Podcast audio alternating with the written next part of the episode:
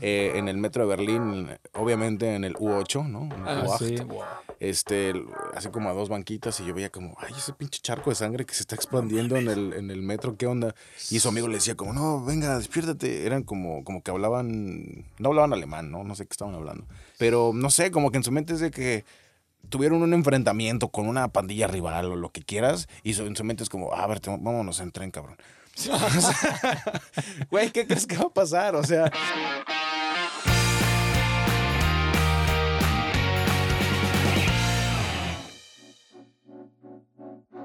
Bienvenidos una vez más a otro episodio de este podcast Guten Tag. Como cada episodio, mi nombre es Luardo y conmigo está Benji. Hola, ¿qué tal, Eduardo? ¿Qué, ¿Cómo estás?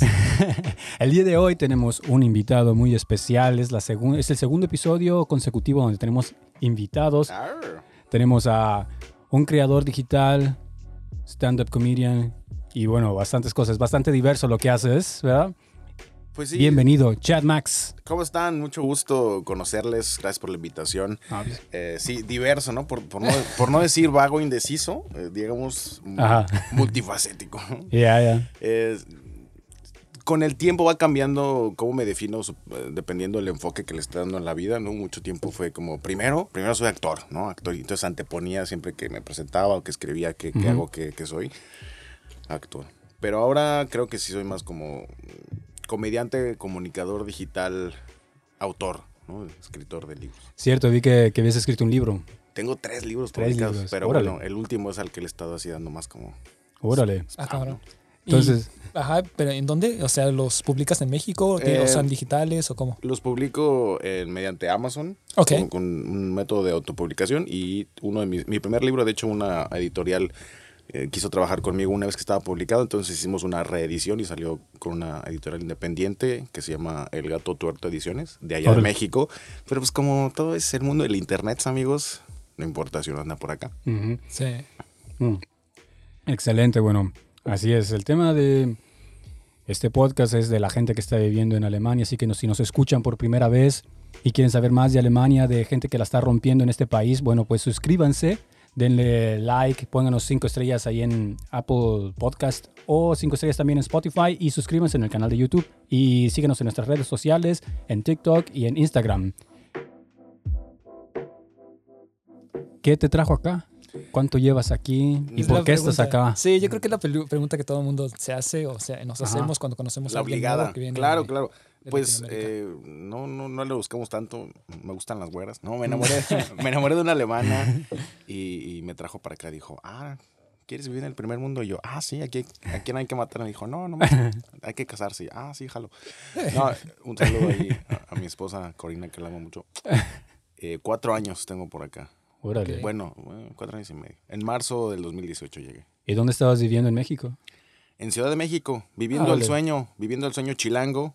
Así. como les decía, pues principalmente era actor. O sea, yo, mi- mis trabajos eran actor comediante y de ahí vivía, ¿no? Ya si hacía videos en YouTube o lo que sea, siempre fue como un, un extra. Pero en Ciudad de México es el lugar para estar y ahí estuve también. eh, crecí en la zona metropolitana de Ciudad de México, luego me fui siete años y medio a Monterrey y luego me regresé órale. a Ciudad de México ahí a, ahora sí, a dejar todo por el sueño de la artisteada. Órale. Y, y ahí andábamos, ¿no? Ahí ¿Y cómo conociste a tu esposa? ¿Cómo estuvo que se conocieron? Llegó ella de viaje y te vio y Estuvo- se enamoró. No, yo creo que yo no soy de esos que me ven y dicen, ah, ya me enamoré. Necesitas este, platicar conmigo, ¿no? Por alguna razón. Ya sea que te ofrezca ahí un, una cervecita, ¿no? Yo siempre veo Ajá. uno el interesado y ahí de repente digan, ah, qué interesante. Eh, yo conocí a mi esposa en una fiesta de internacionales de estudiantes del TEC de Monterrey, cuando yo vivía en Monterrey. No estudiaba ya en el TEC, digo, nunca estudié en el TEC, pero siempre viví por esa zona porque se ponía Mm, padre. Ajá. Ujú. Pues, ¿Y llegabas de colado a las fiestas del TEC? pues pagas, ¿no? O sea, es como, Ah, oigan, va a haber esta fiesta y están todo el mundo vendiendo boletos. Ajá. Y Órale. pues estás ahí más o menos de la edad. Y yo decía, ah, me quiero ligar a unas internacionales. Y pum, la primera que me ligué, hasta me casé con ella. Entonces, no, no era mi plan, la verdad. No era mi plan. eh, pero bueno, soy muy feliz con el resultado. Pero sí, fue un, una situación ahí de, una, con- conocí a una amiga en una fiesta, que después nos llevó a otra fiesta, que después una cena, así como un, un periodo de un par de meses. y, y cuando tuvimos la oportunidad de platicar fue donde hicimos como una conexión que después llevó a tener una relación. Pero no es así como que nos vimos del otro lado del cuarto y, "Mm, ese, ¿no?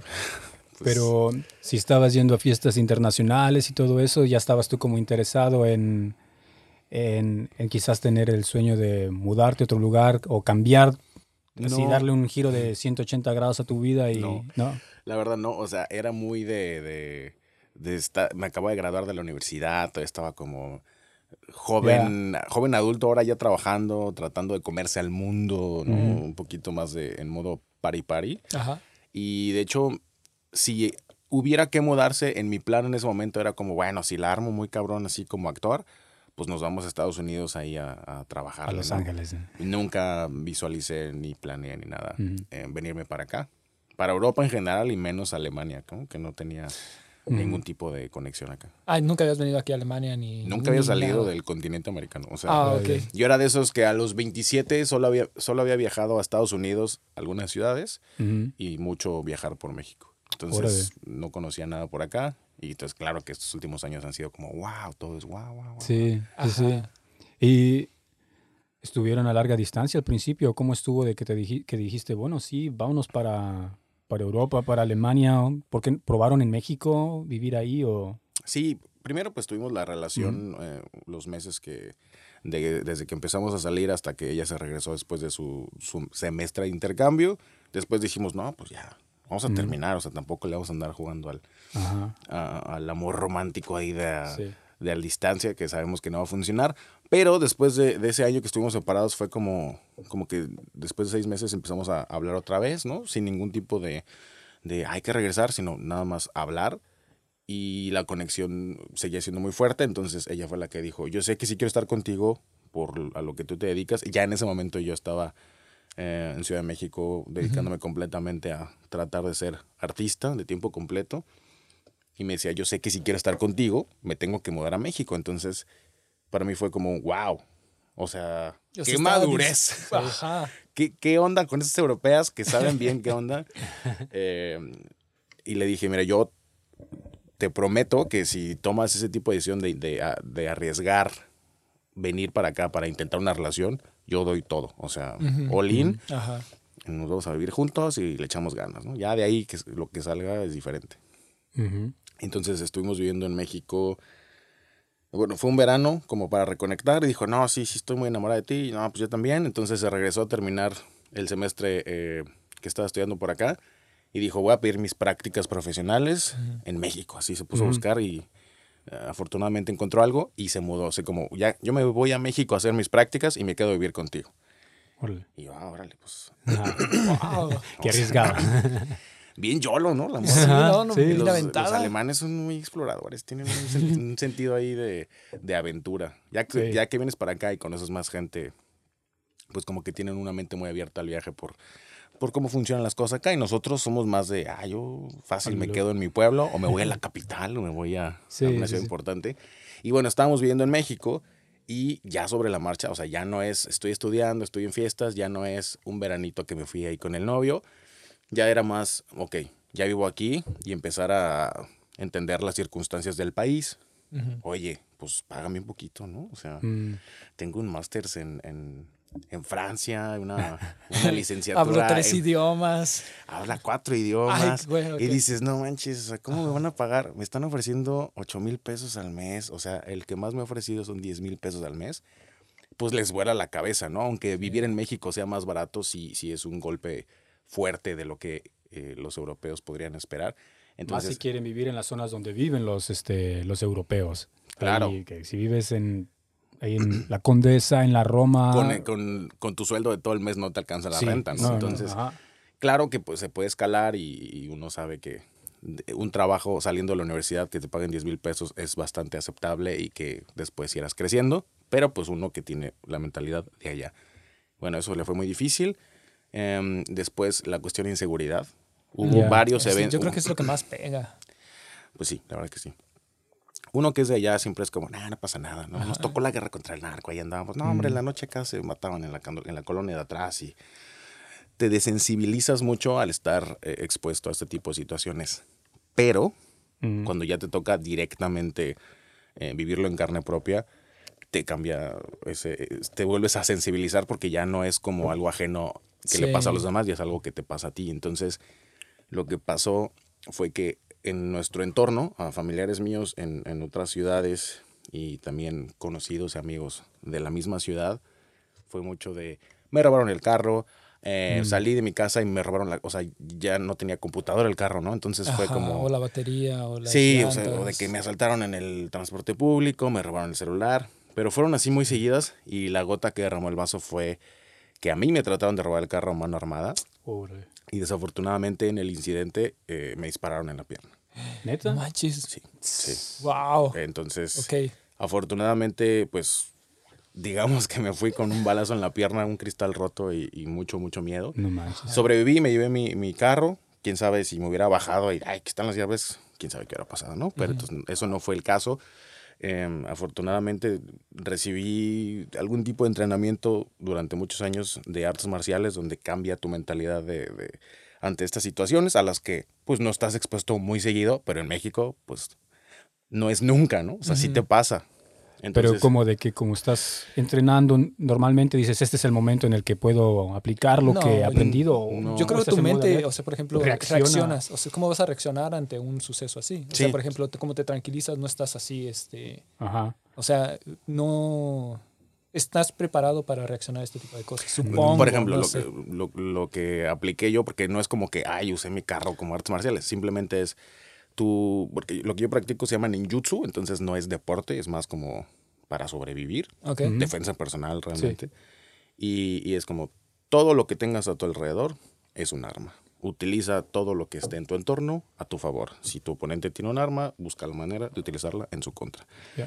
Y no es, como no es, te digo, de torneos, de competencias, de puntos, como taekwondo, karate, es más como, ¿sabes? De que romp, Mm, rómpele el brazo y ajá. corre, ¿no? O si te están tratando de amenazar o de, de matar con un arma, pues mátalo tú, ¿no? O sea, Básicamente para sobrevivir. Justamente Sobrevivir. lo que necesitas en el DF. Ok. Sí, entonces ese tipo de pensamiento, pues ahí lo tengo desde hace muchos años y en eso, en el momento en el que me di cuenta que me querían robar el carro, porque al principio no fue claro, al principio el que, estaba en el carro de enfrente, yo, o sea, vi que había un carro atrás y el que estaba el carro de enfrente se echó en reversa, despacito. Ah, Ah. Y dije, ah, me va a pegar. No, y pensé que tenía un pinche perro enfrente o algo y que trataba de sacar la vuelta porque fui muy despacito y cuando estaba a punto de pegarme le pité, se detuvo y se bajó.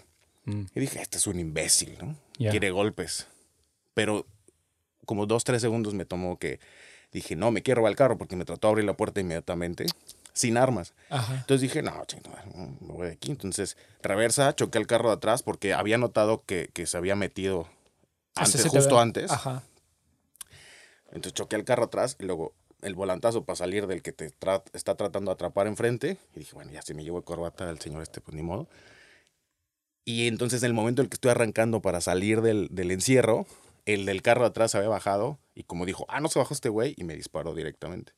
O sea, ya es como, te dijimos bájate, no te bajaste y me disparó. Yo no vi que, que había alguien con un arma y también si hubiera tardado dos, tres segundos más, a lo mejor hubiera alcanzado a caminar a mi ventana del copiloto, te apunta y ya, ya no te mueves. O sea, sabes que te va a llevar el payaso, entonces te bajas. Ya. Pero en mi, número uno, preparación y reacción, que dices, bueno, vámonos a la chingada, Ya. que el, el- el- la meta es quiero, quiero sobrevivir. Y número dos, mi ignorancia de que había un güey con una pistola atrás, ¿no? Claro. Entonces no había el miedo Sí. de, ay. Ajá. Eh. Pero pues sí, me sorprendí mucho, me dolió mucho. eh, fue una experiencia muy traumática. Sí. Pero al final sí me llevé como al éxito de, ah, pudo ser peor. O sea, la libré, me siento orgulloso de mí mismo y, y, pues claro, cuando, O sea, y tienes la, Y la estaba- cicatriz para mostrarle de que alguien te dispararon. no, o imagi- sea, porque no es- manches. eso fue eh, 10 días antes de que llegara Corina, se llama mi esposa, a vivir conmigo. Entonces no le dije. Ah, o sea, tenías... Entonces ya que, ya que fui por ella, que dije, bueno, voy, voy por ella, hoy vamos a cenar y luego ya que Ujú. estemos en casa, que me vea como que estoy bien, oye, tengo algo que decirte, ¿no? Y en la cama así como que, ¿qué? Y yo, mira, es que pasó esto. Y ya me quité así la cobija de la pierna y se ve como eh, la marca de la bala, la pierna enorme así como morada. con- manchada, ajá. eh, no manches. afortunadamente, pues como tocó el carro en dos instancias antes de tocar mi pierna, pues no me atravesó la pierna, ¿no? O sea, disparó a la puerta y atravesó y ahí fue No, cuando te disparó, dio, como... disparó a través de la ventana. Em, y como me habían cristaleado la ventana como tres semanas antes, no tenía mica. Entonces el cristal explotó con, con el balazo. Ah, y. Tengo cristales aquí, pero pues, más leve. Y también el, el- el- el cristal explotando también me asusté mucho. Em, y tocó como el tablero antes de tocar mi pierna. O sea, me tocó la pierna o me golpeó en la pierna antes de, después de tocar el tablero. Entonces perdió fuerza el impacto y como quiera es el dolor más agudo que sentí en toda mi vida. Entonces imagínate Claro. si ya te traspasas así como hasta el otro lado, ¿no? Y aún así pudiste manejar... Sí, no, la adrenalina. Se mantiene un poco... Está- sí, está sí, dura. sí. Y lo bueno que era automático el carro, ¿no? A lo mejor estándar me hubiera pendejado y se me apaga, ¿no? Yo, "Ah, no. No, señor, ¿cómo cree que me voy a escapar? No, aquí tiene. Se apaga a veces, ¿eh? No sé si lo voy a querer siempre. Eh, entonces, eh, nomás automático, nomás le pisas, era un, Sí. un Jetta, ¿no? También yo pendejo andando en un Jetta en México. Pero bueno, eso, esa es la historia, eso fue lo que sucedió, es como que el, el evento más grande que nos llevó a Wow, ok. obviamente le digo cuando va llegando y ya que vio que estoy bien, le digo, no pasa nada, fue muy lejos, o sea, nadie nos va a venir a molestar acá y pues nada, pasó y, y aquí andamos, ¿no? Así, normalmente no pasa esto, o sea. Mira, pues, nunca había pasado antes Sí. eh, y aprendí algunas lecciones, entonces no va a volver a pasar.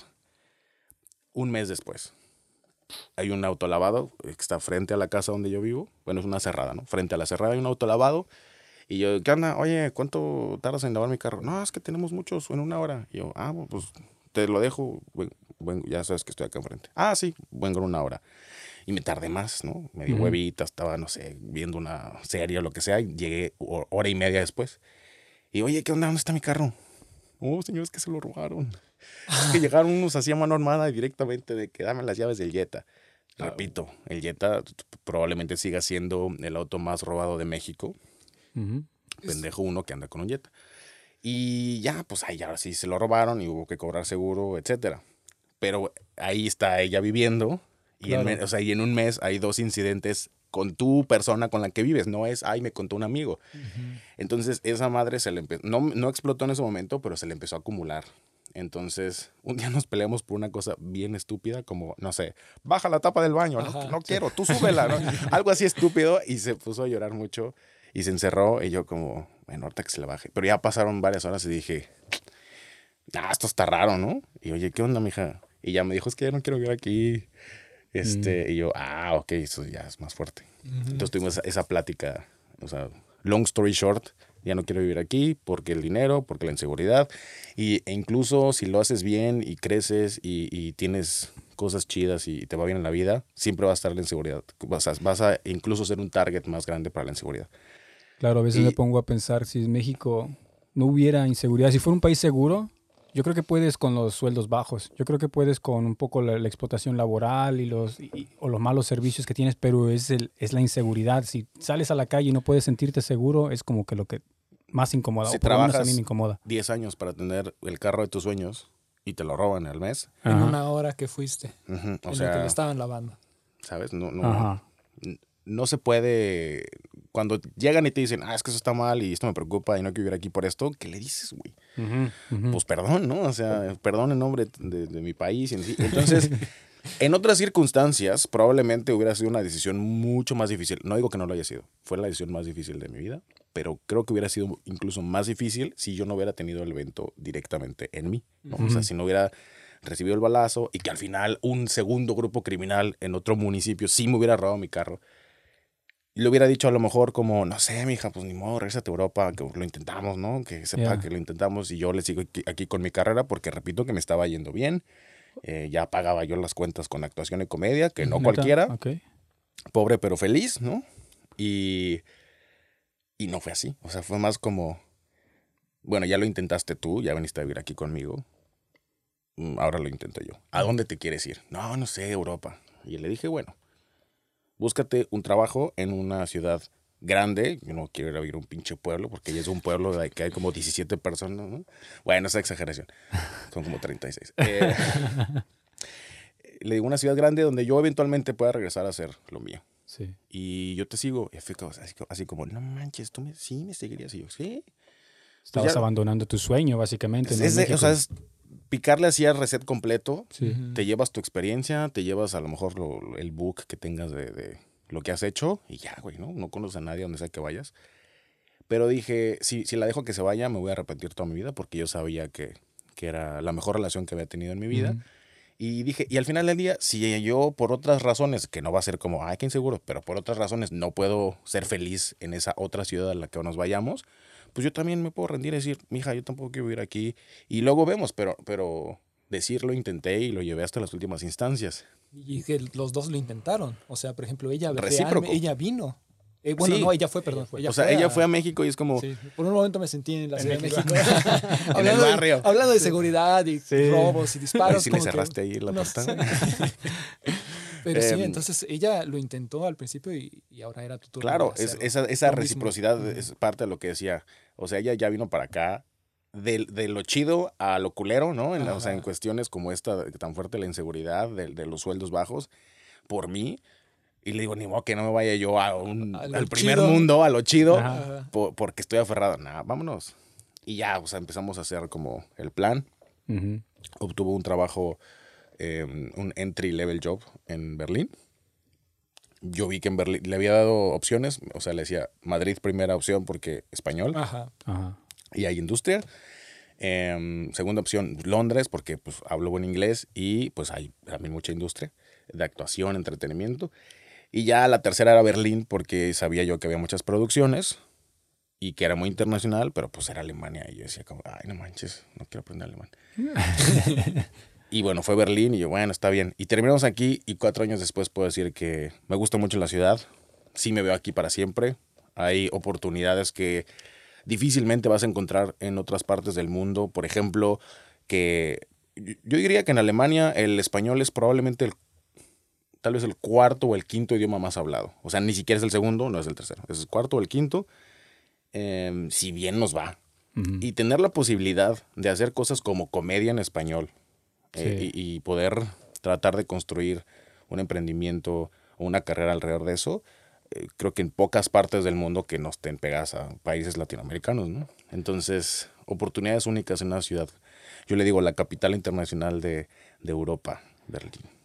Sí, y, y sí, eh, por ejemplo, a mí me ha pasado que he ido a hacer trámites, he ido al doctor, he ido a, a, por ejemplo, lo de las vacunas, ahora que fue lo de este, la pandemia. La cosita esa. Y me han hablado en español, pero per- eh, así español perfecto. Personas que han vivido en la Ciudad de México, que han vivido en España, que han vivido y alemanes. Sí sorprende, Entonces me llega a sorprender bastante que ven mi pasaporte y me empiezan a hablar en español.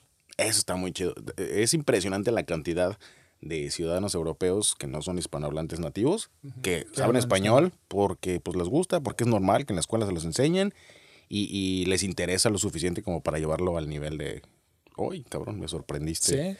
Y está muy chido. Gracias ahí, ¿no? A España un poquito que está pegado, pero mucho Latinoamérica. O sea, también eh, entiendes eh, de dónde aprendieron el idioma. Muchos de que, no, yo me fui a España y se les escucha Sí, sí. el acento. Y hay muchos como, como mi esposa que, no, a mí no me gusta el acento español. Yo Ah. me fui a Latinoamérica. Sí. Eso, tú sí le sabes. Sí. ¿Y cómo supiste que o estabas con dudas si te ibas a adaptar a vivir en Europa o cómo lo hicieron? ¿Te viniste unos meses al principio o te mudaste así de lleno? Yo en mi cabeza, en, mi, en ese día difícil de decisiones, dije, no, pues no puede estar tan mal. O sea, no- uno que viene así de ser jodido. Yo la verdad sí era muy humilde. Tuvimos temporadas muy, muy fuertes de, de- de pobreza y de estar ahí en la miseria en mi familia. Dices, uno que ha sufrido tanto, no puede ser peor que eso. O sea, Ujú. cualquier adversidad, que sí, sí pensé como, pues, la soledad, ¿no? Que no conoces gente. Pues ni modo que no puedas ser amigos. O sea, si hablo hasta por los codos. o algo, sí, sí. O sea, no veía yo un escenario así muy terrible. Pero sí me dijo como, "Ay, hay que hacer un viaje de prueba, ¿no? Y yo como, o sea, sí, para ver si puedes vivir allá. Y a raíz de eso, que fue totalmente real, venimos, eh, hicimos un viaje de tres meses, de los cuales dos meses estuvimos aquí y fuimos a China también. A China. Conectó con que su proyecto de la carrera, hicieron un concurso en su universidad Ajá. y quedó en segundo lugar y le dieron como premio un viaje a China. Entonces aprovechamos para, en ese mismo viaje donde yo venía a conocer y a ver si me podía vivir aquí, fuimos tres, eh, no, ¿cuánto? Como 10 días a China. Y luego estuvimos aquí viajando un poquito por Europa, conocí España, Francia, eh, sur de Alemania y luego Berlín un poquito más de un mes. Que era su, su... Yo le dije, no mames, pues, ¿qué va a pasar? Que no puedo ir allá. No, como quiera. Y me pareció una experiencia interesante. Le dije, sí, sí, jalo, está chido. Pero me pareció muy gracioso como este, dijo, no, que es un viaje de prueba. Y escribí una rutina de, Sí. de comedia que se llama Viaje de Prueba, que es creo que de lo mejor que he hecho en mi carrera. Me da mucha risa, a la gente también. Entonces, ahí Pero, la... pero ahí la verdad eso es muy válido. Eh, ahí dicen que viajando conoces a las personas. Sí, Entonces- concuerdo. Pero, o sea, a lo mejor como vamos a viajar para conocernos, no es tanto el contexto, vamos a ver si tú puedes vivir en ese país al que vamos a vivir. Pero entiendo que sí, viajando se conocen las personas porque ya los ves en su en su pijama y en su cómo amanecen y en cómo duermen y ya después de tres, cuatro días de pasarla juntos ya se te empiezan a borrar esas capas de defensa social que tienes, ¿no? Exacto. Y ya empiezas a ver cómo realmente sean. Entonces, este, sí. Sí. Pero y viéndote cómo te vas a sí. comportar en diferentes em, eh, ambientes. O sea, no es lo mismo aquí Alemania que España que México. Entonces, Que yo también Claro. hice lo mismo con, con mi esposa. Primero hicimos un Probezeit de nuestra, de nuestra relación. Entonces Ah, también me vine con la visa de turista y estuvimos igual como ocho semanas o, o nueve por ahí. Casi, casi más de dos meses estuvimos juntos viviendo en el mismo departamento y, y te ayuda. Y, y eso era así desde el principio. Era de, bueno, vamos a estar juntos y vamos a ver si funciona. Si al final, antes de mi vuelo, vemos que no ha funcionado bien, bueno, pues nos despedimos y, y ya. Fue bueno mientras duró y si funciona, bueno, pues hacemos el esfuerzo de, de poder sacar una visa para que yo me venga o tú ves opciones para irte para allá, pero era como ese momento de poner... La relación a prueba, ¿no? Exacto, sí. Así como en la prueba final, a ver si sí. Yo, Ajá. una de las cosas que le dije cuando salió con ese, ah, yo creo que me voy a ir a México a pasar el verano Ujú. para estar contigo, le dije, oye, a ver, ya así como siendo realistas, ¿te ves casada conmigo y teniendo hijos en un futuro? O sea, no digo ahora que vengas, pero porque si no te ves así, igual y no vengas. O sea, ya cada quien por su lado, pero sí es necesario que, que si ya vas a sacrificar tanto, porque ya se me hacía... Pues es que realmente nunca nadie había hecho algo así tan grande por mí como decir, voy a gastar dinero en ir a pasar el verano contigo. Creo que no, no me había pasado nunca, entonces fue así como, vamos a tomarlo con calma. Y me dijo, no, ¿cómo crees que quieres hablar de eso? Y yo le dije, vamos a hacerlo como un juego, vamos a hacerlo como un timeline y, no, y si quieres no hablamos de esto en años. Pero si no lo ves y si no tenemos estas como, eh, esta afinidad en el futuro, en los planes, no tiene caso O sea, las cartas sobre la mesa. me puse yo mi sombrero alemán y dije de una vez, a ver, abre tu calendario, abre tu tabla de Excel y vamos a hacer unos planes. Em, entonces le dije, mira, o sea, ¿quieres tener hijos o no? Por ejemplo, ese es un deal Sí, breaker, sí. ¿no? Para mí. Entonces, si, si ya te vas a venir a, a ver qué pedo conmigo y no quieres hijos, no vengas, mija. O sea, vamos a dejarlo como lo que fue muy bonito en el pasado.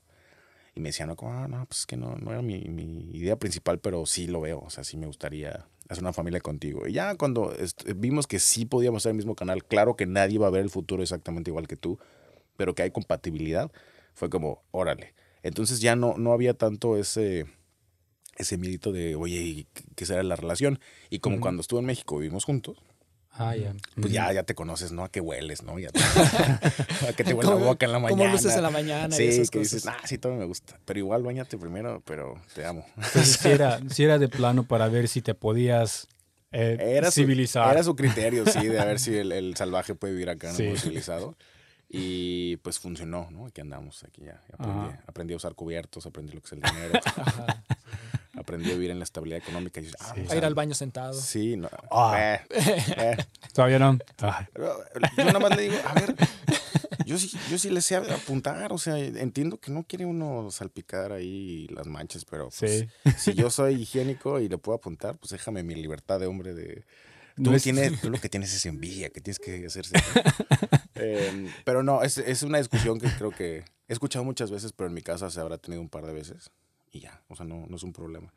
No, Sí. los, los problemas aquí más son como que yo soy, pues siempre digo que soy artista y que tengo una mente más caótica y la gente dice, nah, eres huevón. Pues también, pero es, está comprobado que los que somos más creativos tenemos, tendemos a tener, por ejemplo, un escritorio lleno de cosas, ¿no? Y, y Mm. somos malos para eh, tener la casa en orden. Y el alemán el es muy cuadrado y muy así como, como robotcito de que, oye, está esa, esa taza sucia, no puede estar ahí, hay que limpiar. Entonces, ese es más como nuestro problema del día a día, de Ajá. que, ah, dejas un desmadre. Ya limpié toda la casa. Llegas 15 minutos y ya parece que no limpié. Y yo, ah, perdón. Le- sí le echo ganas, pero no, nunca voy a estar Sí. a esos estándares. Pero a mí me pasa al revés, a mí yo soy el que es ordenado y ella, la alemana, es la que... Sí, yo les he dicho. yo les he Y yo, dicho. y yo lo que siempre he hecho la culpa es de que es que a ti tu mamá te hizo todo, porque es del sur, entonces todavía está la estructura ahí de que el papá va a trabajar y la mamá se queda en casa y le hace Mm. todo a los hijos. Y yo digo, es que te acostumbraste a eso. A mí me tocó desde los 10 años ya estar lavando platos y todo eso. Entonces, para mí, ver que eh, terminamos de comer y llevamos los platos a la, al- a la cocina, yo pienso, está la lavaplatos. ¿Por qué no los pones directo en la lavaplatos? Ah, bueno, sí. Eh, Tiene Y- sentido. Yo les digo que ella es la latina y él es el alemán. Sí, está raro eso, güey. Sí, sí, sí. Ella siempre es de que, no, es que tú, tu mamá te hacía todo, y la chinga yo. Pues sí, pero hay que tener en cuenta que yo vivo solo desde los 18 años que me fui a la universidad. Entonces, sí, sí tuve que aprender a, a subsistir, a sobrevivir. Simplemente mis estándares son muy diferentes a los tuyos. O sea, eh, para mí, lo ideal es, Eh, o un ejemplo, ¿no? Toda la ropa, eh, cuando la ropa esté sucia y cuando dices, oye, ya, mañana ya no hay calzones para usar, hay que, hay que lavar, güey. Pero ella es de que no, cuando se llena el bote, lavas. Y yo, pero hay un chingo de ropa todavía que usar, ¿no? O sea, es más, Ah. luego si me lavas, si, si lavas toda la ropa, no cabe en nuestros compartimentos de ropa. Alguna ropa tiene que existir en el bote. No, no, no. Y yo, ah. Sí, ese límite de tolerancia está. Es bien exacto, mis estándares son diferentes. A mí no me molesta si hay un bote más grande o una pila de ropa en la esquina en mi habitación. O sea, no la tengo en la sala de que pasen visitas ahí, muevan la ropa para sentarse. No. Pero a ella le molesta y, y, pues nada, es un como todas las relaciones ahí. Es como siempre debe haber estos opuestos, quizás. Sí, igual si fuéramos iguales a lo mejor no hubiéramos conectado, ¿no? Puede ser. Puede ser. Entonces, siempre que salen ese tipo de conversaciones, digo, bueno, por lo menos nos amamos mucho y ya. El día que eso cambie, pues nos, nos sacaremos las navajas y nos agarraremos a chingazos, pero ahorita estamos bien. Y ya te digo, yo le echo ganas. O sea, yo sé que lo que ella me. Lo, o sea, los problemas que tenemos porque yo no hago X, yo sé que yo estoy mal, Mm, aunque tenga buenas justificaciones. ya. Entonces le echo ganas. Te- yo- y le digo, tú también le eché ganas y echarle así como más relax. O sea, no pasa nada si no lavamos hoy, mija. No, te lo juro que mañana vamos a estar bien. Vamos a tener todavía ropa. A menos que ya no haya calzones, entonces sí hay que lavar. Ah. Todos los considera, bueno, hay cosas que son de cualquier relación, pero hay algunas que sean específicamente por el, por las diferencias culturales de ser mexicano y estar con una alemana. Mm, El manejo del dinero, Ajá. eh, también lo digo mucho en mi rutina de comedia. Esta onda de que ellos sí tienen muy estructurado, o sea, el ahorro, eh, simplemente cómo funcionan los bancos aquí diferentes, ¿no? O sea, la tarjeta de crédito está usualmente conectada con tu cuenta de banco, entonces cuando usas tu tarjeta de crédito al final del, del mes, pues se deduce Sí. y te lo quitan. Y tú Claro. como, ah, espérate, ¿quién te dijo que me quitaras mi Yo dinero? lo quería 12 meses. Yo lo quería, o sea, a mí, dime, ¿cuál es el mínimo para pagar? Eh, para que no te enojes, banco, y, y ya veo yo si te pago intereses o no. Entonces, eh, los primeros años, eh, yo sí era como, oye, ¿y a meses, eh, a meses sin intereses no se puede? ¿O por qué no pasamos la tarjeta y luego vemos? No, y a ella le, le parecía como impensable, ¿no? ¿Por qué le vamos a deber de dinero al banco? Por ejemplo, yo le decía, bueno, si con la tarjeta alemana no se puede, pasamos mi tarjeta mexicana de crédito, chingues, madre, ¿qué vamos a hacer? La pagamos. La que me vayan a pagamos, buscar. Vayan a buscar si quieren, no, o sea, no tanto en modo fraude, pero en, en- en modo, eh, por ejemplo, si gastamos 10 mil pesos, me van a decir mínimo pagar eh, mil pesos. Y ya el mes que viene nos hacemos bolas. Entonces, eh, uno que sale así maleducado de, de, de la falta de estructura económica en la educación mexicana, cuando creces y medio le tienes que aprender tú solo, pues no todos lo hacemos bien. Y aquí, pues muy cultural está, creo yo, implementado que tengan una cultura de, de ahorro y de manejo de dinero muy correcta. Y, y ahí fue donde hubo... No, yo sé que ella está bien, ¿no? Pero sí me sorprendió Sí. mucho. Shock cultural, güey. Sí. Sí. Eh, además de la obvia que es eh, barrera del idioma, eh, me sorprendió mucho el Fray Corpe Culture. Mm. Creo que a muchos latinoamericanos nos, nos sorprende eso. Yo Para como- los que no, no entienden qué es Freikorpekultur, es FKK, que es nudismo, básicamente. Pues, Cultura del cuerpo libre. ¿no? Cultura del cuerpo libre que a nosotros eh, sabían, o no sé si, si se han encontrado con esta cosa que el- los alemanes no tienen un equivalente al pudor. en, en alemán. O sea, ¿En cuanto a, a desnudez o en general? eh, sí, como en cuanto a desnudez, pero en cuanto al concepto de pudor. Que cuando Ajá. yo traté de explicárselo a, a mi esposa, no le cabía en la cabeza. También era como, ¿cómo? yo, sí, es que sí, mira, si, si siempre andas así como tetas afuera porque es tu casa. Ujú. Entonces yo las veo todo el tiempo. Entonces ya no hay ese misterio de, uh, ¿cómo se verán? Hace mucho que no Sí. las veo. Y ese, ese, no, no me veas. Y decía, pero Ajá. ¿cómo no me vas a ver si eres mi novio? Yo de que, o sea, sí. O sea, mm, y es como bien abstracto el concepto, ¿no? Ajá. Pero le digo, se lo traté de poner así como, si las veo todo el tiempo, nunca las voy a extrañar. Ajá. Por ejemplo, ¿no? Si, si todo el mundo andamos fry cuerpo culture en la calle, o sea, yo qué necesidad tengo que ver de saber cómo se le ve su- sus cuerpos a las esposas de mis cuates y decir, oye, no, unas tetas tiene tu esposa, mijo. No sé si a ellos les gusta eso. A mí no me gustaría que me dijeran en la oficina, "Ah, oye, fui ahí al, al, al sauna y Al babale. Ajá. qué buenas tetas tiene tu esposa. La neta, discúlpame, a mí eso, no, nadie te va a decir eso. Porque en Alemania no somos así. Le digo, ¿y en Alemania viven puros alemanes o qué? Porque yo estoy aquí y si yo voy al sauna, yo así, así me va a cam- caminar en la cabeza, aunque no diga nada, y, y a cuantos más, ¿no? Entonces, pues nada, seremos nosotros más mojigatos y más eh, no eh, FKK, o sea, con, ¿cómo será? Eh, cultura del cuerpo no libre, no sé. Eh, pero para nosotros funciona y tiene una razón de ser y creo que esa explicación eh, del pudor y la ausencia de él en, en la cultura alemana eh, también fue una diferencia grande, que todavía de repente sale a la conversación y como, ah, pero esto, ah, pero aquello.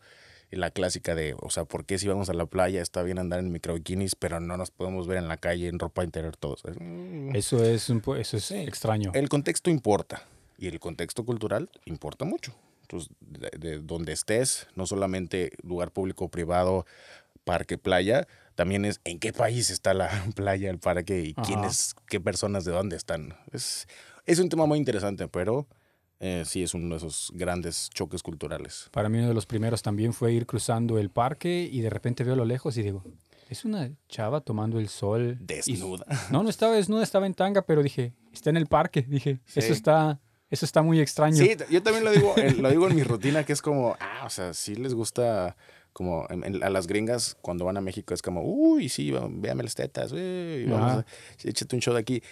Y las almas no, no hacen eso, pero sí se desnudan, nomás que no están felices, ni quieren que les tomes un show de las tetas. Quieren estar en el parque mientras tú paseas a tu perro y que pases por ahí y no las molestes. Claro.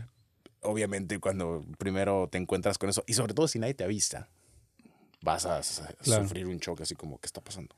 Sí. Después te Aunque- acostumbras. Sí, pero el choque también es diferente de país a país. Por ejemplo, no es lo mismo de México o de nuestro amigo hindú o indio, Ah, sí. que también él está traumadísimo. o Fuimos él al no- lago. eh, no, fuimos al lago y estaba ahí y él no los vio y este y pasó junto a ellos y de pronto se puso pálido, o sea, pálido hindú. Ah, este no era cafecito. Ajá, o sea, de que Sí, venga, venga, sácame de aquí, sácame de aquí. ¿Sí? sí, sí, sí. sí lo estoy diciendo de broma, no, pero sí lo decía en serio. Estaba así muy apenado de que estaba mucha gente desnuda a su alrededor. Y En un lago pues. cualquiera en por un lago acá. cualquiera. Ok. Ajá. Sí, que siempre bueno, tienen su esquinita, ¿no? De nudistas, los Sí, lagos. sí, sí. Me- sí, cierto, me imagino, ¿no? Imagínate los que obligan a las mujeres a estar cubiertas y de que nomás que se te vean los ojos y de Ah. repente llegan acá y, oh, ¿qué es esto? Sí.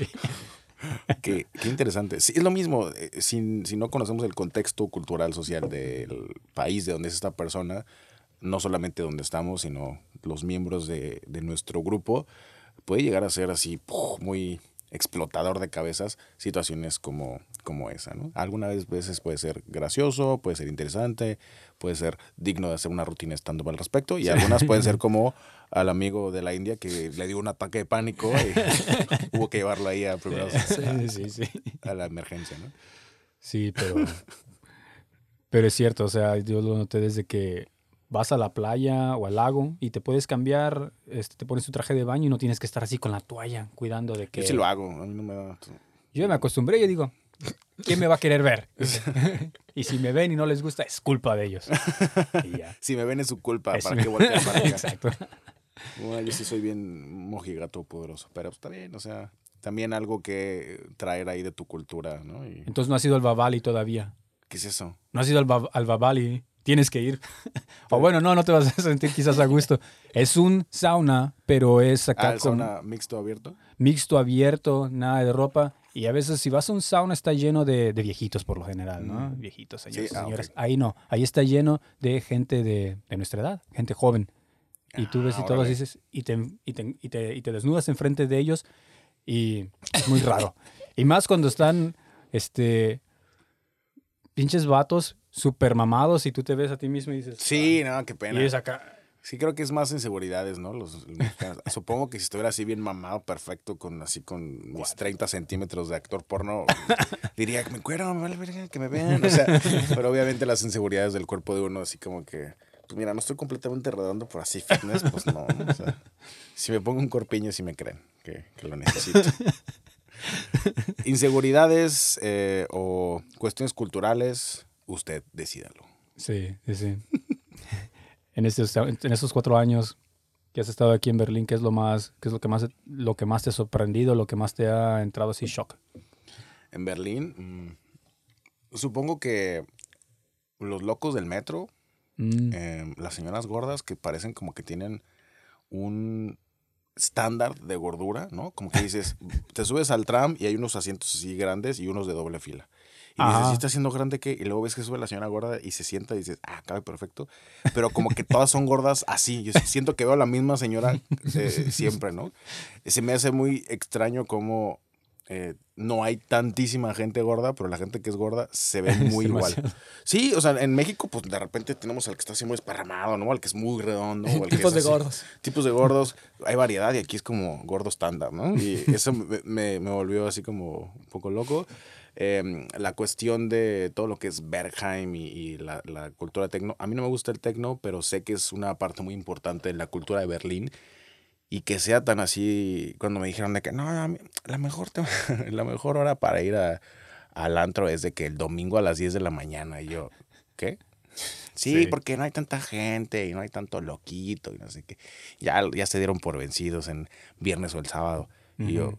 ¿cómo? Sí, porque está abierto desde jueves hasta el lunes en la mañana. Y yo, sí. no me cabe, o sea, no, no lo puedo procesar. No frecuento esos lugares, pero simplemente el conocer que esa es parte de, de la cultura en Berlín, sí dije, wow, o sea, uno va perdiendo la capacidad de sorprenderse, pero Berlín, Berlín, Berlín lo ha logrado. Eh, y te digo, los loquitos en el metro de repente que dices, ¿por qué nadie les dice nada? O sea, ¿por qué nadie hace nada? Nomás los dejan Sí. que sean locos y ya.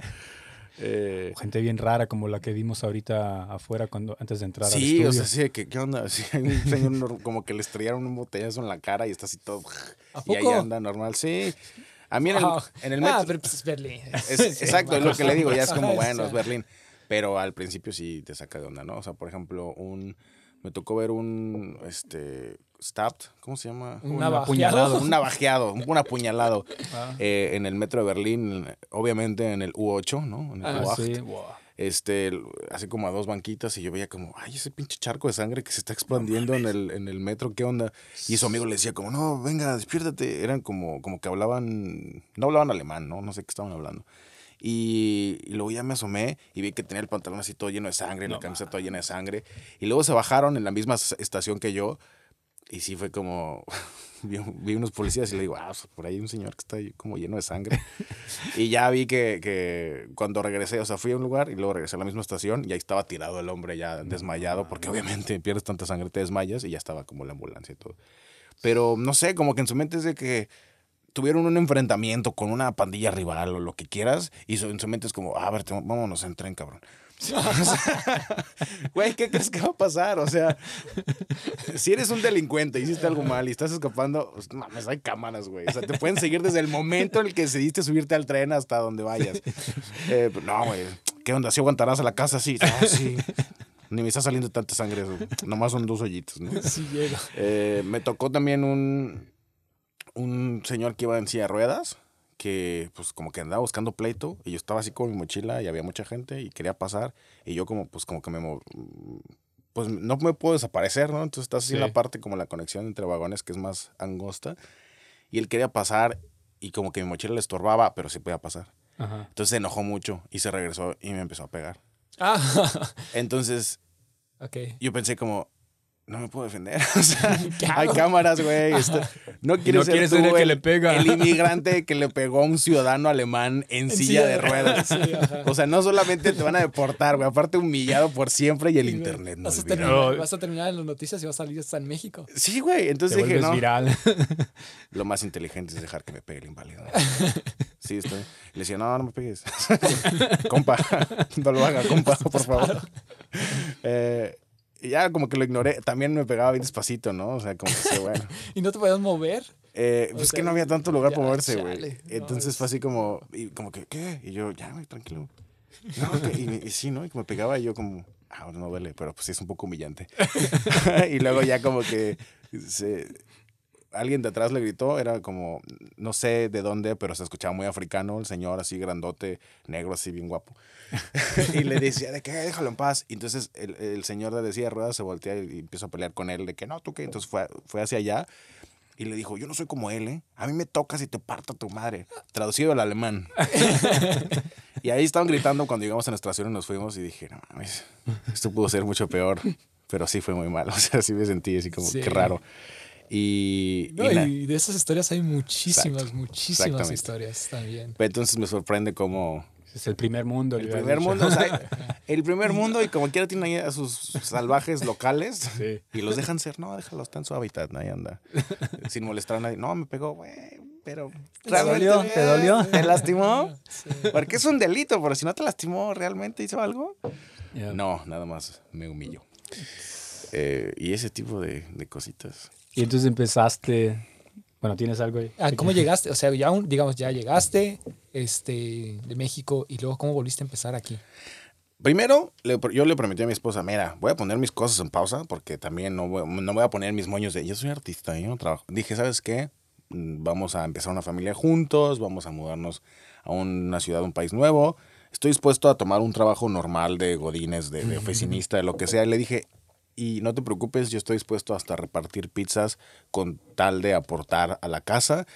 Em, porque yo sabía que era temporal. O sea, si- para mí siempre fue lo que sea que yo haga para traer dinero a la casa va a ser temporal, en lo que vuelvo como a pues, ver qué pedo con la industria del entretenimiento. Entonces, el primer año tuve un trabajo de atención, atención al cliente para un e-commerce en español. Para el mercado español, yo era el único agente de atención al cliente. Entonces, todo el mundo tenía que hablar conmigo. O sea, te- ya te imaginarás la señora que me odió, que dijo, "Güey, quiero hablar con su supervisor. Y yo, no, mi supervisor no, No habla habla español. ¿Habla alemán usted, señora? Para que se quejen alemán. No, le digo, ah, pues no, manda un correo. Mandar- ¿Dónde puedo mandar una queja? Ahí mándelo al correo. ¿Y eso quién lo va a ver? Pues me va a llegar a mí. No, pero yo quiero quejarme con alguien más. Usted mándelo, yo se la paso ahí al jefe. Eh, entonces de repente, no, hay que hablar con otra gente. Yo soy el único. ¿Cómo crees que tú vas a ser el único agente en toda la empresa? Y yo, bueno, el único del mercado español, o sea. Mm. Entonces colgaban y volvían a marcar y yo, señora, soy yo todavía. Entonces, eh, pues tenía cosas entretenidas. eh, pude conocer el ambiente hip Berlin startup de que, güey, hay, ce- hay cereal gratis y fruta. O sea, Ah, la Ah, fruta, sí, esa sí. no falta. La- eh, jugar con estas este, Futbolito. pi- y Futbolito. pistolas Nerf. eh, Ah, las Nerf. no me tocó, te tocó ofrecer. No, a mí me tocó, así había el futbolito Ajá. y había ping pong. Ping pong, ajá. Y club las, mate. Las frutas. Club mate, frutita frutas, este, cereales, muesli. algunos, tés. y, y café. café. Entonces ya, El cultura paquete startup. completo de Godines berlinés. de Un startup. añito. Startup, Godines Berlines. Un añito Berlín Startup Godines eh, primer mundista, que no, no estuvo tan mal, la verdad, o sea, no, no me quejo. Llegó ya después, cuando ya estábamos llegando al año, dije, ya me da hueva, pero no es tanta chamba, entonces está bien. Y claro, pues eh, yo he hecho videos de YouTube desde 2011 y yo decía, bueno, aunque no esté actuando o haciendo comedia o lo que sea, le voy a seguir metiendo a mis libros, le voy a seguir metiendo al YouTube como, ahora sí como del lado hobby para sacar como esos impulsos creativos. Pero no me quedaba tanto tiempo ni energía, entonces casi no hacía videos, pero sí le seguí. Tenía, desde que decidimos que nos íbamos a mudar para acá, abrí mi canal Un Mex en Alemania, que dije, Mm. eso hay que documentarlo y no lo voy a poner en mi canal de siempre. Y entonces, eh, so- sobre todo mi focus fue ahí. Cuando tenía ganas, energía y tiempo, hacía videos para Un Mex en Alemania, ¿no? De que la visa que usé, los trámites, mi experiencia en la embajada y luego cosas más como, ay, no mames, aquí se encuadran mucho, ¿no? O sea, cuestiones culturales eh, y luego enseñarles lugares y ahí seguimos con el canal. Es un canal pequeño, pero creo que está muy, muy bien posicionado en el nicho. Y la gente todavía se me acerca de que, ah, yo vi tus videos para cuando estaba eh, planeando venir, me sirvió mucho, Órale, me siguen escribiendo. Eh, en el show del domingo pasado se me acercó un señor de que, no, yo, ven, yo vine porque yo veo tus videos desde que estaba en México y, y, y me, y me- me- me dijo, gracias. Y luego me pidió asesoría de visas y yo, ah, señor, este, tengo el show ahorita, pero igual siéntese a reír un rato, ¿no? Em, entonces, después de ese año, em, que fue así como que la empresa, ay, no, estamos quebrados, vamos a cortar todos los mercados internacionales, me despidieron. Y luego tuve un, un periodo donde busqué trabajo, pero no encontraba. Y luego el, el Job Center me dieron chance de una certificación, como no sabía yo que puedes elegir cualquier certificación que se te antoje, que tenga relación con ellos. Más bien a mí me llegó un anuncio de Facebook como, estás desempleado en Alemania. Y yo, ah, no mames, ¿cómo saben? O sea, no es como que haya googleado de que estoy desempleado en Alemania. No te preocupes, a mí me llegan y tengo empleo. Algo saben, güey. Sí, sí, sí. Ya se va a terminar tu contrato. Llegó un hindú que sabe más que tú. sí.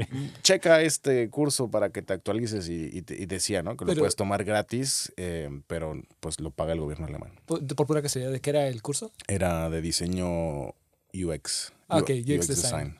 El mío es de programación. entonces. Ese es Ok. también el que me salía, pero yo decía, no, yo estoy muy pendejo para programar. pero dije, bueno, diseño, más creatividad, más, sí, igual sí.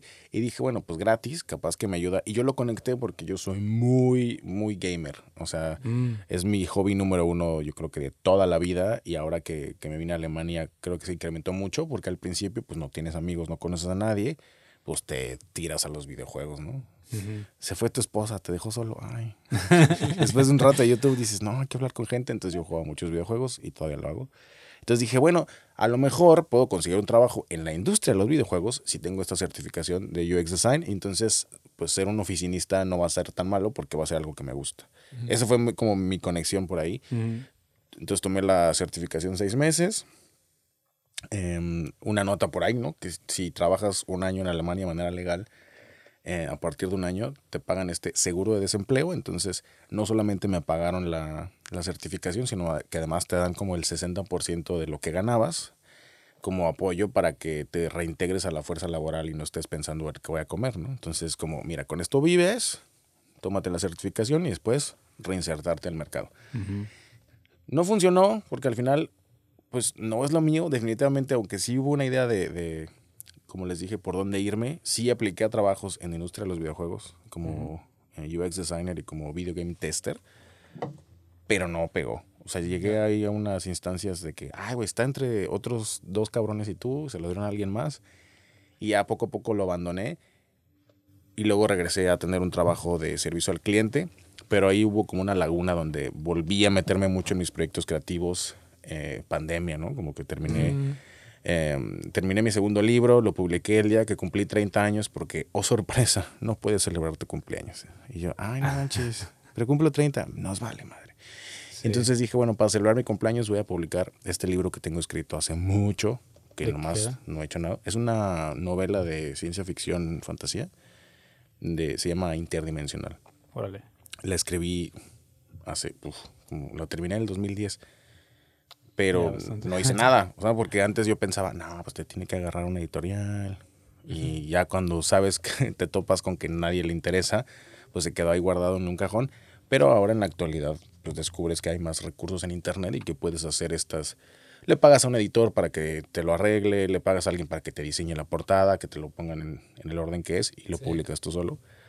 Em, y luego, afortunada o desafortunadamente, conseguí otro trabajo de atención al cliente. Y fue como, ah, fue así como agridulce, ¿no? De, bueno, pues Ujú. dinero, bien, Ya. pero no manches, no quiero hacer esto. Pero es desde casa, yo, bueno, está bien. Y pues nada, o sea, sufrí mucho ahí. O sea, fue Ujú. como, ya, ya, ya había cumplido eh, casi los tres años de, de vivir por acá y era como, ya la- esa pausa que yo mencioné cuando me mudé por Ujú. acá, ya es hora, o sea, ya necesito hacer otra cosa. Entonces, eh, como que ese trabajo fue, ahora sí que la gota que derramó mi vaso y pf, me explotó y caí como, como en depresión y como en ataque de, eh, no sé. ¿Te Sí. llegaste a arrepentir de haberte venido o, o algo? Mm, No, pero simplemente dije, o sea, ya basta, ya, ya- ahora ya sí me tengo basta. que poner a hacer Exacto, algo. ya no me importa. eh, o sea, este, este que de- Chad Max que llegó de que, no, mija, yo reparto pizza si es necesario, ya está hasta la madre y ya quiere regresar a ser artista. Ajá. Eh, ese, eh, como que tres años fue lo que aguanté de que, ah, no, que mi librito, que si los videos, que si el podcast como, como paliativos para aguantar y decir, no, mijo, sí, todavía eres un creativo, no te preocupes. Entonces, pues también yo medio rebelde y entre que no estaba a gusto y que no estaba en el performance y contestón, ¿no? Aparte en latino y Ujú. cuando te habla un pendejo, aunque sea tu jefe, es bien difícil comportarse, sobre todo cuando no te importa tanto. Entonces, Sí. A los cuatro meses me dijeron, no, mijo, la neta no la armas, estás en periodo de prueba, dos, eh, sem- dos semanas, Dos semanas, de, anticipa- mm. de anticipación y ya no tienes trabajo. Y ahí fue donde platiqué con mi esposa y le dije, necesito regresar a hacer lo mío. Entonces, desafortunadamente fue un, un momento durante la pandemia, que es un muy mal momento para empezar Sí. lo que sea que no sea en tu casa, Ujú. pero fue ahí cuando dije, bueno, ya, voy a regresar a hacer cosas de actuación. Eh, em, yo soy amigo de Paulina, de Paulina Lara desde Sí. hace mucho, Ah, y cuando organizó un show de variedad, dijo, ah, güey, vamos a tener ahí un show de, va a haber teatro, y va a haber como música y baile. Eh, tú me dijiste que hacías comedia, ¿no quieres venir? Y yo, ah, sí. Entonces hubo ese show ahí raro como de muchas cosas mezcladas Ajá. y yo hice comedia. Y funcionó cabrón. Y yo dije, ah, sí, es cierto, yo era, bien- yo era buen comediante. Entonces ahí me intoxiqué con, con el arte otra vez, con performance. Ajá. Y luego se organizó este de que, oigan, pues como que la comedia está buena y el, el esposo de Pau es comediante y como que está ahí la, la conexión con la comedia. Y dijeron, vamos a hacer un show de comedia, ¿qué onda jalas? Y yo a huevo. Y ahí salió, ¿no? La parranda. Ujú. Y eh, creo ahorita que es el, el show más importante de comedia en español en Berlín. Así que ahí saludos a, a Fernando, a Paulina, que es, es siempre un placer trabajar con ellos. Y la verdad nos ha ido muy bien. O sea, yo lo personal como comediante, pues ya, ya les tocó ver mi show, Sí, ¿no? Sí, sí, lo vimos muy bueno. La Está bueno, verdad. ¿no? Sí. Lo recomendamos, lo recomendamos. Sí, por ahí eh, ahora ya empecé yo a organizar los shows, eh, los propios, para que haya más espacios, ¿no? Porque empieza a crecer este interés, esta demanda, esta comunidad y de repente la gente es como, ah, órale, pues, no, es que a la parranda ya fui, ya no quieren ir. No, pero va a haber otras personas, no, pues ya fui. O sea, como que Ah. es más difícil que repitan, entonces es mejor ofrecerles otros shows y luego también empieza a salir el talento. Eh, también estoy dando clases de stand-up para la gente que está interesada en empezar o la gente que ya tiene experiencia pero que les falta, no sé, estructura o cualquier cosa. Y yo digo, bueno, pues hace nueve años que empecé a hacer comedia, ya tenía aptitudes y luego pues más la experiencia que obtuve en México, más la experiencia que vas, eh, yo también tomo mis cursos y trata uno de actualizarse. Eh, ha salido muy chido. Eh, tanto la organización de los talleres, el resultado de la gente que sale a los talleres. Cuando ya tu propio alumno que llegó de que, ay, yo quiero aprender, y dos días después te hace que te, que, te- que llores de la risa, dices, no manches, estoy bien orgulloso. Saludos a mis alumnos del, del taller de stand-up. Lo están haciendo muy bien. Entonces se empieza a crear la comunidad y luego dices, bueno, esta gente que está saliendo que quiere hacer comedia, ¿dónde? Claro. Bueno, hay un show, hay dos shows. Una vez al mes o una vez cada 40 días. Y tienen a lo mejor dos, tres posiciones para cada quien. Bueno, pues salieron 10 este mes y luego 10 el mes pasado. Y... Órale. Entonces se- existe la necesidad de más espacios y eh, ahí lo, lo platiqué con, con Paulina como, oye, ¿qué onda? Me decía, no, yo ya estoy ya en Ujú. capacidad, pero adelante, ¿no? Yo te apoyo. Y pues entonces ahí me aventé yo como otra vez a emprender. Entonces ahora estamos eh, organizando con... Pueden checar los shows que tenemos en standupcomedyberlin.com. Ujú. Ahorita solamente en español, pero en un futuro también iremos tocando shows en inglés. Pero me quiero enfocar en, en español, que es mi fuerte. Y es un buen nicho, ¿no? Es un buen nicho. Yo ya estoy ahí con el canal de un mex en Alemania. Eh, pues ya tengo haciendo la comedia desde agosto pasado, que fue este show de variedad que, que me invitó Pau. Y creo que lo estoy haciendo lo suficientemente bien. Creo que pues soy de los pocos que está haciendo en español que realmente estudió algún curso de stand-up o que tiene experiencia previa. Eh, hay, hay mucha gente que está haciendo comedia ahorita que empezó a hacer comedia así como, hay comedia, yo quiero, que está Claro. excelente. Pero de repente, pues, hay que direccionar un poquito esos impulsos para que se vuelvan grandes comediantes, ¿no? Y que, que tengan esos recursos. Entonces, quiero yo ser esa persona que ayude a la comunidad en ese sentido. Y claro, pues yo también trabajar en mi comedia, en mi rutina y hacerme yo también un, reno- un renombre personal como comediante en el nicho, ¿no? Ajá. muy, muy eh, un término muy de marketing, pero aplica muy cabrón. si te enfocas en el nicho, es más fácil que te vaya bien. y sobre todo entregar un producto de calidad que... que Claro, pues, empiezas así en pequeño y poco a poco vas expandiendo, pero una vez que tienes a esa audiencia que no solo le gusta tu producto o lo que tú haces, sino que aman lo que haces, entonces puedes ir expandiéndote. Sí, entonces ahora tengo este show que se llama eh, Berlín en Español Stand Up Comedy, para que no le quede duda a la gente ni de qué es, ni dónde es, ni, ni que, o sea, que también es como si le están scrolleando, ya ves que ahora tenemos una cuestión como de tres segundos o menos de, De oportunidad para llamar la atención de la gente que está así como tu, scrolleando en sus celulares. Sí. Eh, quiero que inmediatamente digan, ah, a ver, esto está en español, dice Berlín, ¿qué onda? ¿Qué es? Ah, stand-up comedy y ya. Claro. O sea, ya hay tres cosas que saben de- del show y le dan clic y ya pueden ver, ¿no? La descripción, qué onda. Entonces, tenemos ese show cada dos semanas en, en domingo y eso combinado con los talleres, pues ayuda a que los pocos talentos hispanohablantes en Berlín eh, tengan otro espacio para el cual se les pueda contratar a dar show. Los que están, los talentos emergentes tengan oportunidad para hacer su open mic, probar su material frente a audiencias, aprender, eh, seguir mejorando, para que en un futuro también sean comediantes a los que contratas para hacer shows. Claro. Eh, como un círculo perfecto ahí, que me gusta pensar para... ¿Te sorprendió cuánta gente había e, en, en los eventos? Bueno, cuan- el- al que fuimos el, el viernes pasado estaba lleno. Y yo me quedé, wow, hay bastante gente que hispanohablante que quiere escuchar este stand-up comedy. El primer evento fue en un lugar más chiquito, Ajá. y pues no me sorprendí porque no se llenó. Entonces fue así, más bien como la es- respuesta esperada. ¿no? Ahí están mis tres paleros que yo traje.